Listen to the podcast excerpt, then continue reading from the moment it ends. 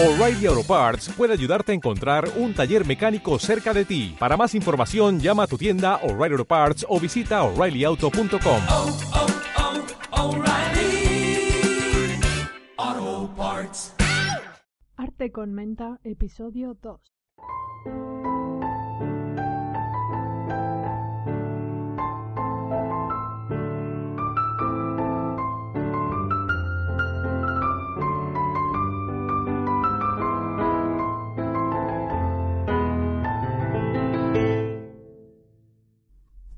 Bienvenidos creativos al episodio 2 del podcast de Arte con Menta. En este podcast del mes de julio vamos a contaros algunas noticias del mundo de la ilustración y de la creatividad. Begoña Fumero va a daros un par de consejos sobre los materiales este verano y tendremos una genial clase de inglés de mano de Steve para vuestras cover letters. Recordad que nos podéis encontrar en arteconmenta.com, en nuestras redes sociales, y que próximamente ofreceremos servicios, tienda de recursos y muchas cosas más. Recuerda suscribirte para estar al día.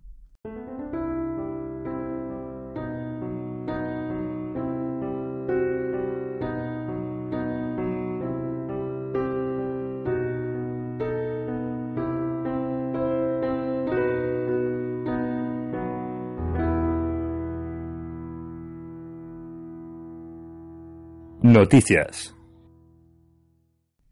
Como ya os adelantamos en el episodio anterior, el mes pasado estuvimos en el cuarto Festival de Fantasía de Fuenlabrada.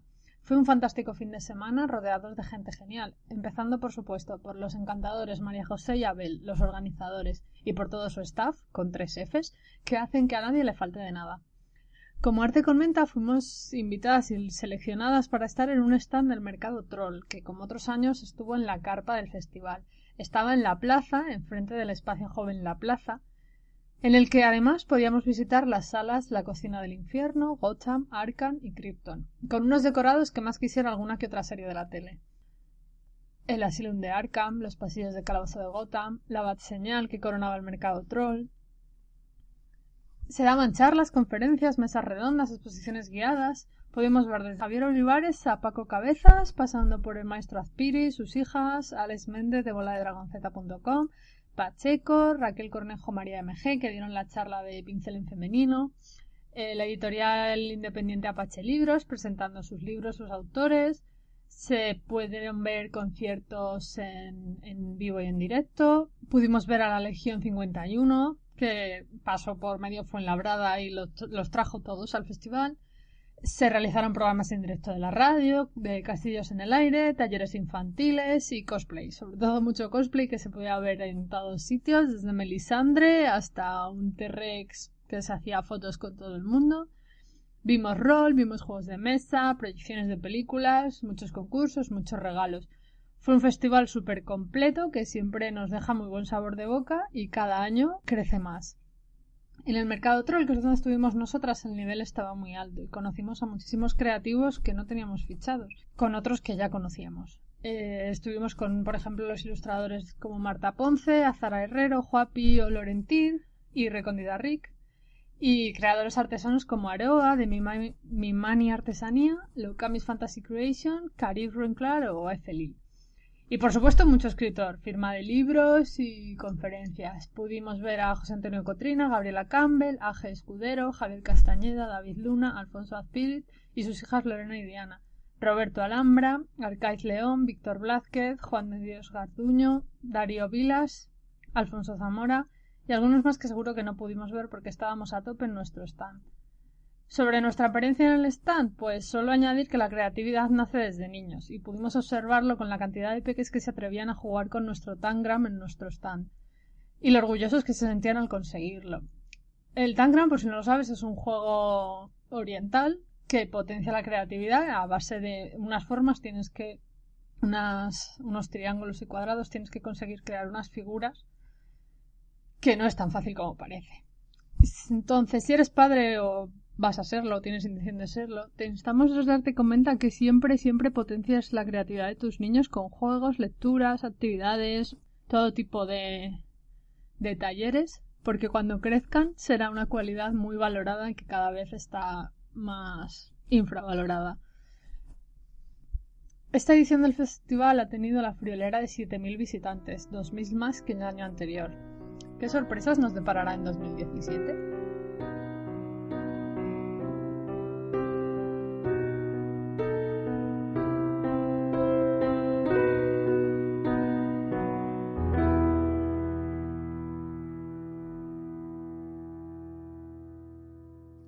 Hablamos ahora de la convocatoria Hago Cosas para participar en el libro de artistas flamantes de este próximo otoño, un libro exclusivo para las galerías de arte y cuyos participantes pueden ser artistas de todo tipo. Escultura, ilustradores, serigrafía, performance, fotografía, collage, etc. La convocatoria termina el 15 de julio, así que si tienes el portfolio a punto, yo no me lo pensaba dos veces. Eso sí, solo podrán participar artistas creativos menores de 35 años. Para saber más de Hago Cosas y recibir las bases de participación, escribe a convocatoria.agocosas.es. Si quieres ver ediciones anteriores, por ejemplo, entra en www.agocosas.es. La Bologna Children's Book Fair 2017 ya tiene fijada fecha, siendo esta del lunes 3 al jueves 6 de abril. Estas fechas también se han decidido para que no coincida con la Feria del Libro de Londres.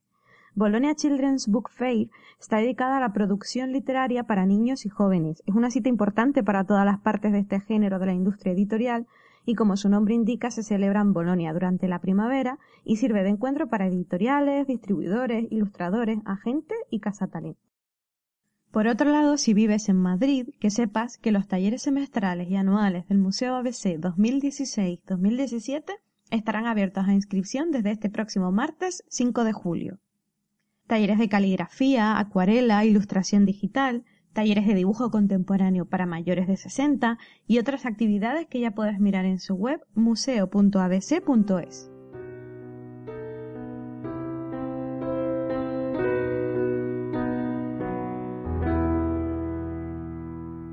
Con este calor, una de las mejores maneras de estar fresquito es ir a la Biblioteca Nacional de España y ver una exposición molona, como puede ser la de Antes del Pop-Up, los primeros libros móviles de la historia. Los pop-up books son libros que saltan, emergen o brotan, que toqueteas para descubrir secretos entre capas o que contienen desplegables. Los más antiguos libros móviles que se conocen datan del siglo XIII. Probablemente esta exposición supone uno de los primeros acercamientos monográficos en España desde una colección pública algunos de los más antiguos ejemplares conservados aquí. Estará en Madrid del 10 de junio al 11 de septiembre.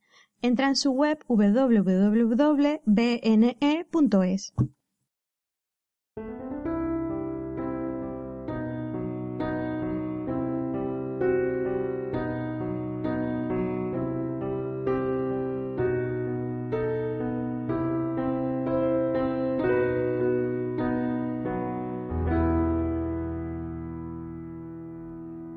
Materiales y técnicas. Comienza el calor y con él se nos pueden estropear ciertos materiales. Recuerda cerrar todos los botes de pintura bien para evitar que se sequen y secar las pastillas de acuarela antes de cerrar tu estuche, ya que con estos calores y la humedad sobre las acuarelas se pueden quedar chiclosas. Si las témperas se te han secado, cosa que suele pasar más a menudo en este pigmento, intenta rehidratarlas poniendo unas gotas de agua, según la cantidad de témpera que tengas, y déjala reposar en un lugar fresco de tu casa.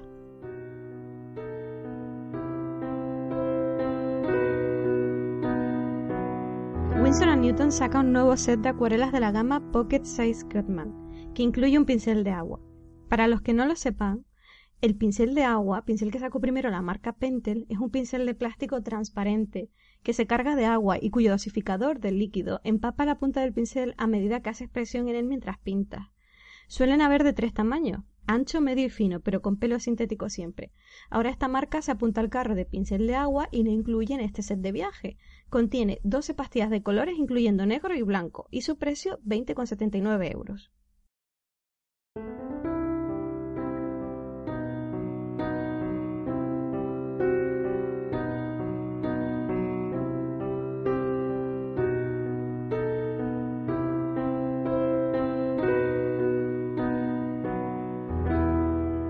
Inglés para creativos.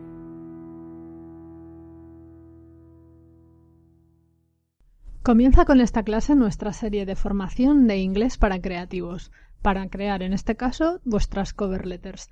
No te asustes, está en inglés, para que practiques tu listening, pero tienes toda la transcripción en inglés y en español en las notas del programa, en arteconmenta.com barra podcast 02.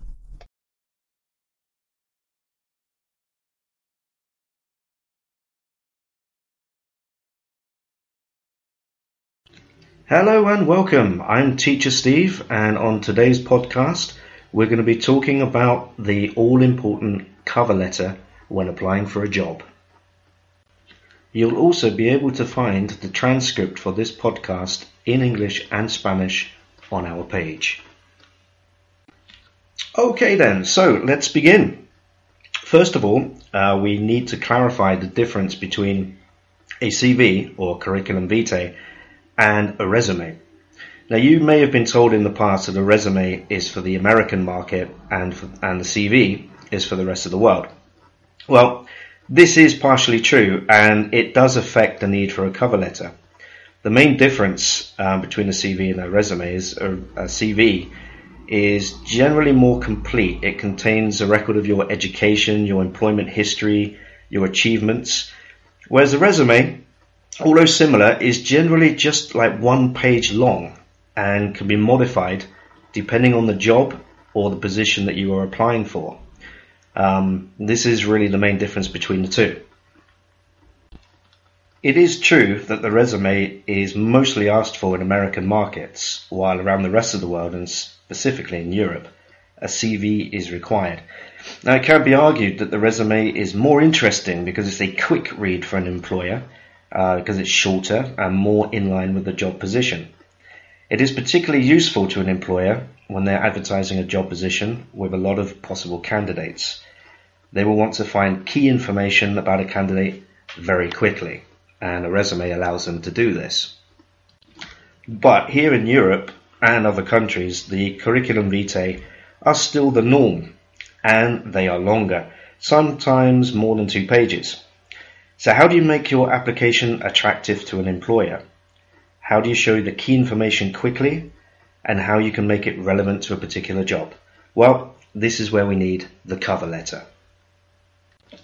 So in today's podcast, I'm going to talk to you about cover letters, what they are, why we need them, do's and don'ts when writing a cover letter, and give you some useful phrases you can use. So, what is a cover letter? Well, it's basically an introduction um, or carta de presentación, where the person looking for a job will give some very short but specific information to the employer about their backgrounds um, and their qualities in line with the job that they are applying for. Now, imagine for the employer. I mean, some some job positions are more popular than others, so you know, they, the company may receive hundreds of CVs or resumes, and that's a lot of information for people to read through. So the cover letter is a shortened version, if you like, of the of the CV, um, but more specifically related, as, as I said, to the to the job in question. And this is much easier for employees to read than the whole CV at the beginning. The idea is to keep them interested, so they will actually read your your CV and then hopefully you'll get an interview as well. So the cover letter is the first step.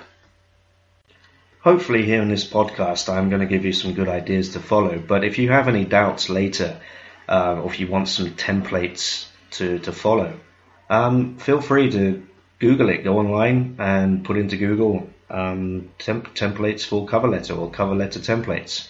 There are many available. Okay, so this may seem obvious, but many people make this mistake. Do not open a cover letter with, my name is. This is really not necessary as your name will always appear at the end of the cover letter um, and the employee does not need to see it at the beginning. Okay, so uh, don't write it at the beginning of the letter. Okay, so the cover letter is separate to the CV even if you send them together do not simply convert the bullet points that you have in your CV into longer phrases in the cover letter. That, that's really not the point.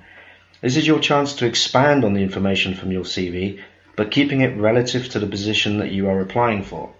Now, for example, if you were if you were previously in charge of a web design team in, in your previous job, you know, don't just say in my previous job I was in charge of a web design. Okay, There's, you know, you can read that in the CV.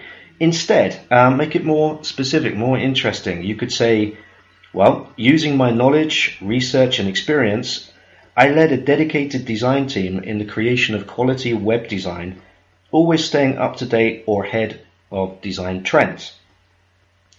Okay, now in that last example, um, what I'm doing is I'm expressing my knowledge. Um, I'm talking about research that I that I did, and also the fact that I can lead a team. That is a lot more interesting than just saying, well, you know, in my previous job, I did this. So remember, for each position or each job you apply for, pick out or seleccionar the skills and experiences from your CV that best matches the position.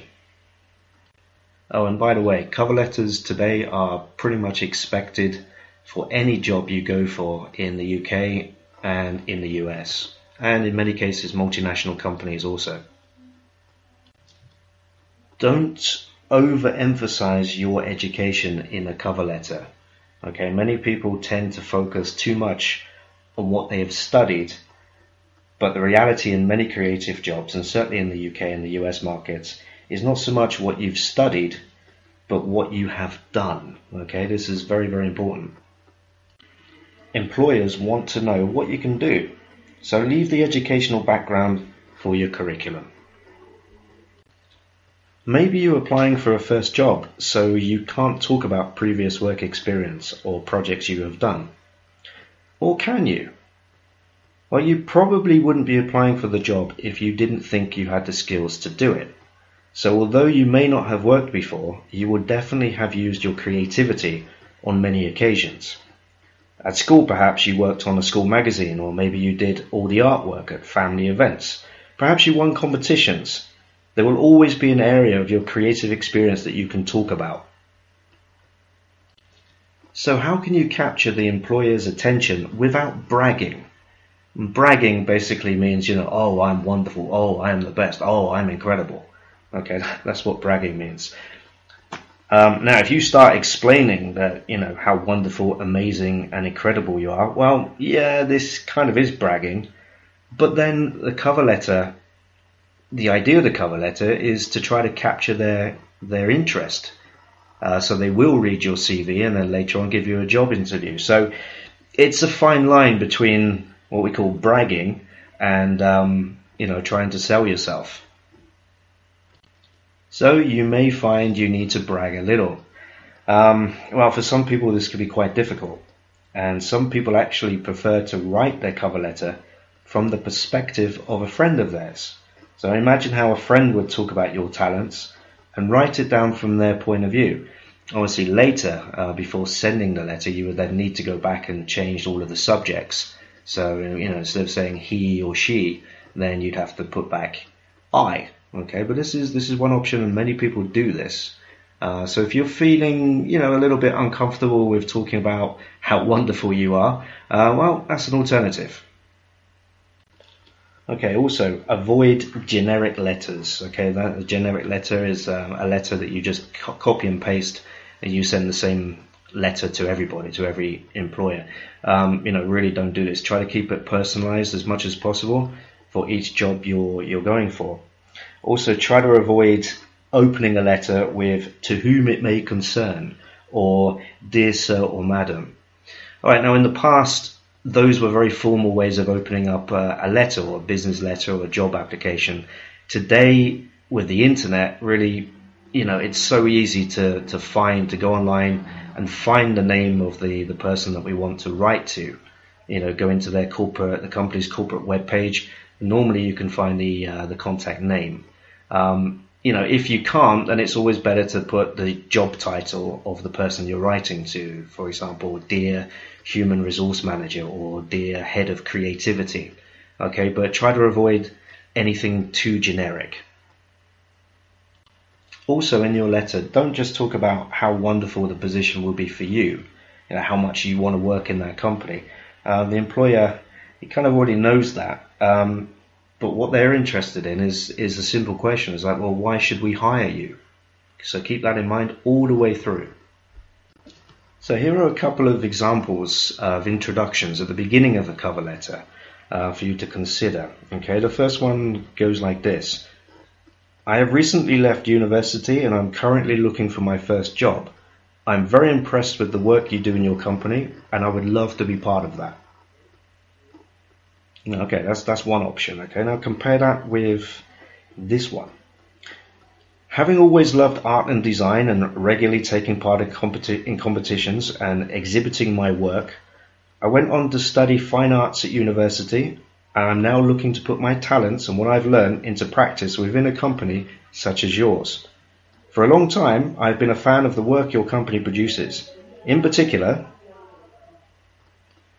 okay, there's quite a difference between the the, the, the two uh, introductions. Both of them grammatically correct. There's no mistakes. Um, but in the first one, you're not really giving the employer any information about your abilities previous to studying at university. Where in the second case, you know, you, you're talking about you winning competitions, uh, always interested in art and exhibiting your work, and then you went to university. Okay, so quite quite different there.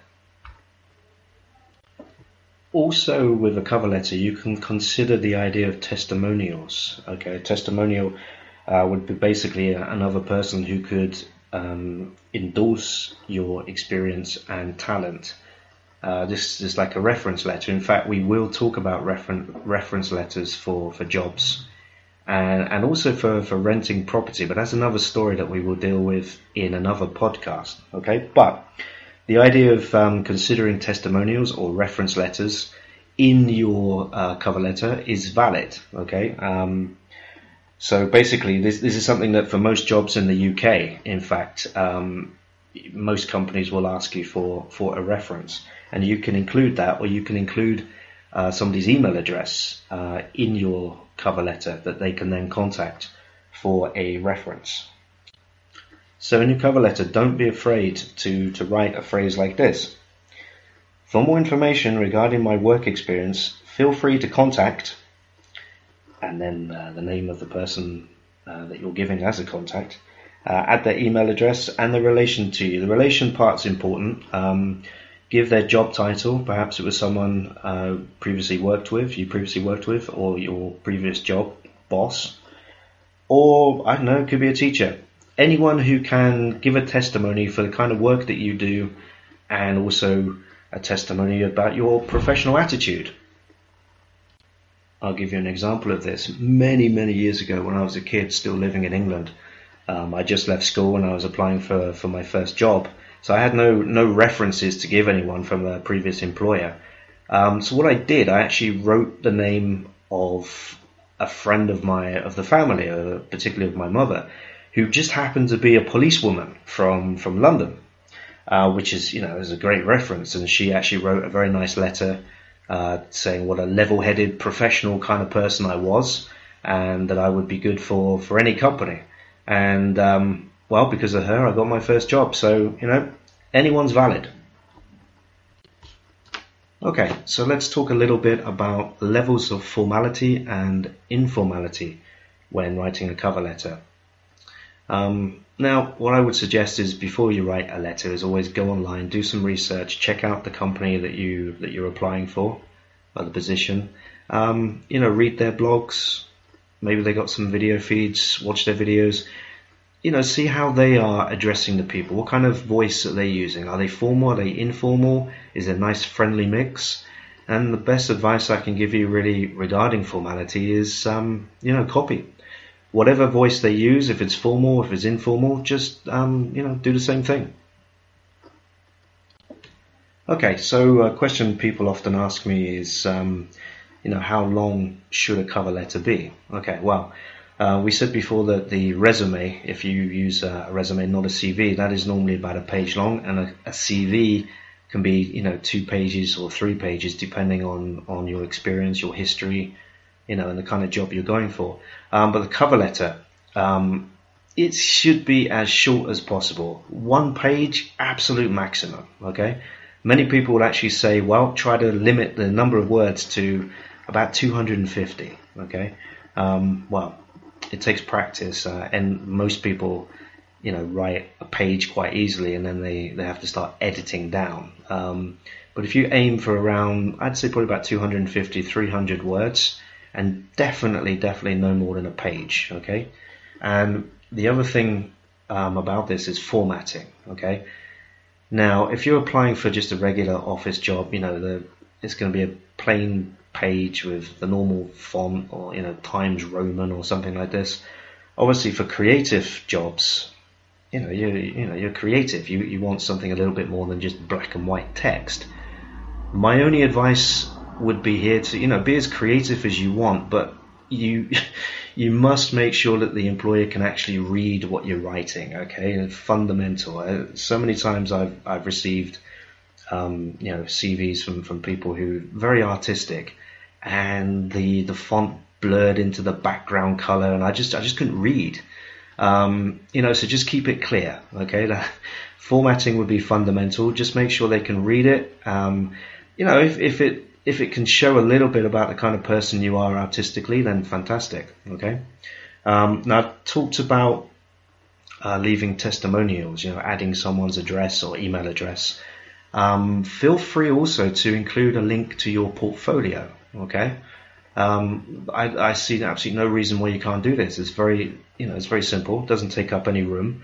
Uh, you can put a QR QR code if you prefer. So QR code or you know an online link to a portfolio. The only thing about portfolios is, de- again, depending on the job you're applying for, you may need more than one portfolio. You know, uh, so keep that in mind, and then send a link or offer a link to the the best port- the best portfolio that you think matches the job in question.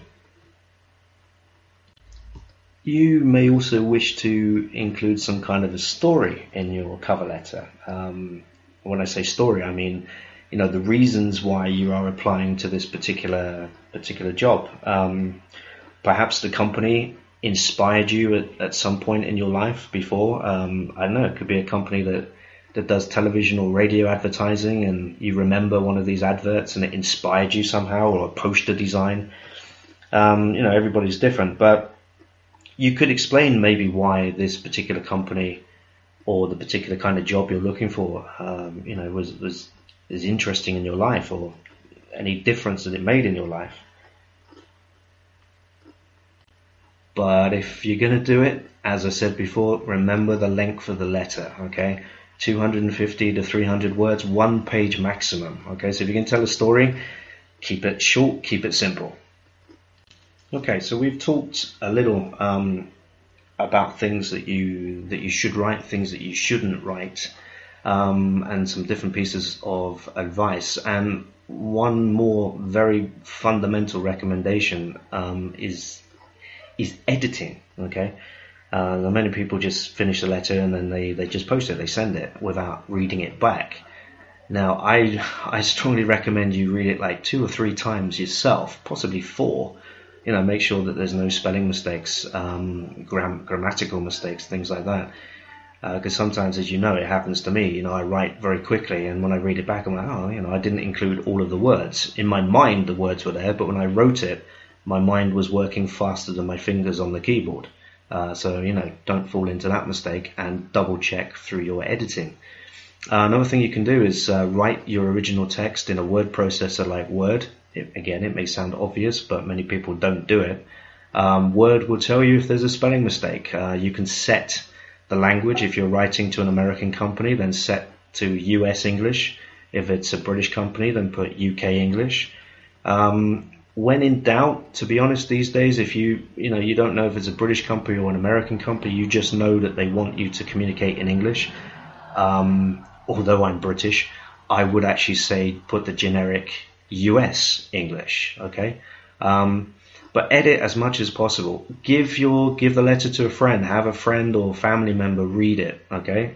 Well, obviously they need to speak English. Um, but have somebody else read it. Show them the job advertisement as well, so they can compare your letter with the job advert to see if it matches. Okay. So editing is is fundamental, and it's the you know basically that that all important final stage. Okay, so let's take a let's take a recap. Um, okay, so I said at the beginning, don't open your letter with "Hello, my name is." Okay, don't do that. Um, always try to find the name of the person that you want the letter to, to get to. Um, match your level of, of formality with the, the feel of the company. Okay, remember I said go online, Uh, check out their video video blogs, whatever video feeds blogs. Um, you know, get an idea of the kind of formal or informal language they use, and then uh, copy. Um, don't be afraid to brag a little. Okay. Um, probably a good idea to avoid words like you know wonderful, incredible, awesome. Um, yeah, personally, I wouldn't write those myself. Um, what else? Uh, don't don't send generic letters to to every company. Okay, try to personalize it for each each post that you are applying for. Offer testimonials. Okay, uh, send a link, offer a link to someone that they can contact uh, to get a bit more information about you. Always a good idea. Um, so the difference between the CV is you get the opportunity with the cover letter to expand on the bullet points of your of your CV. Okay, so you can give more specific information about the skills that you think best suit the job. And the last thing as well, the fundamental part is the the editing at the end. Okay, so you look at it, have someone else look at it, and whatever you do, don't send it without editing first. Okay. Okay, so before I go, um, just to just conclude here, uh, there was also a true or false questionnaire um, going along with this podcast.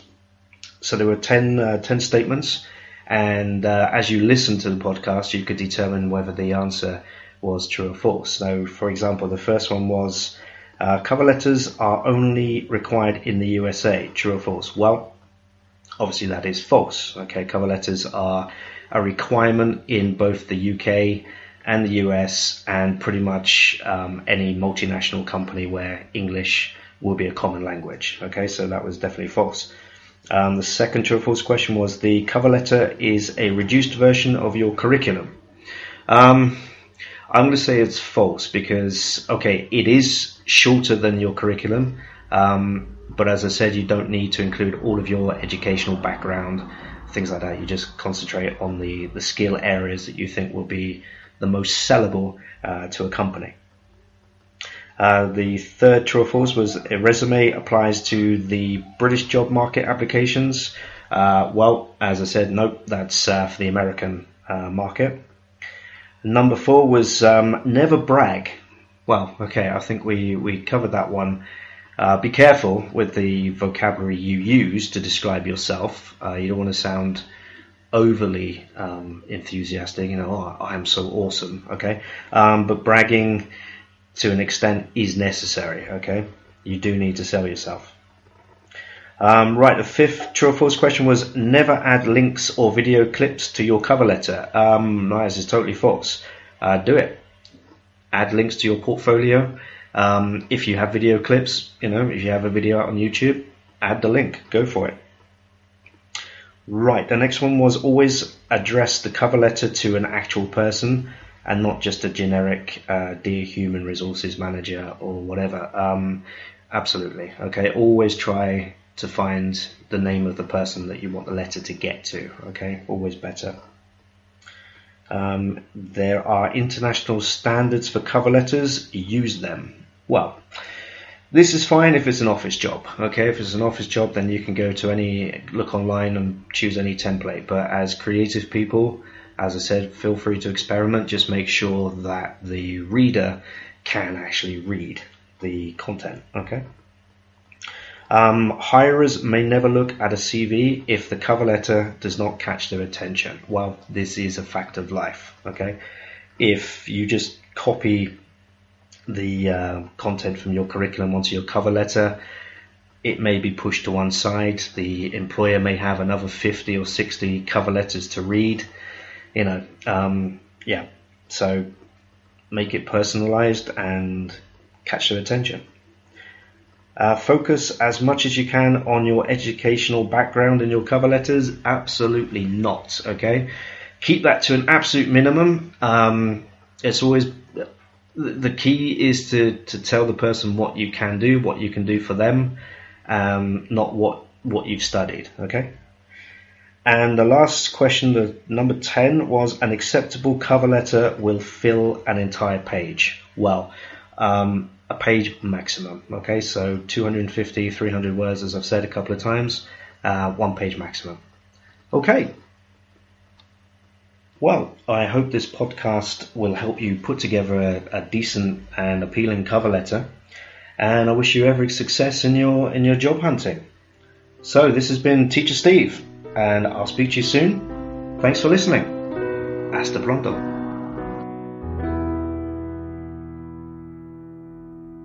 Y hasta aquí nuestro episodio 2. Esperamos tus opiniones en los comentarios y tu valoración de nuestro podcast. Recuerda que puedes hacernos cualquier sugerencia o pregunta para siguientes episodios en arteconmenta.com barra contacto. Pasad un feliz verano y nos vemos a la vuelta.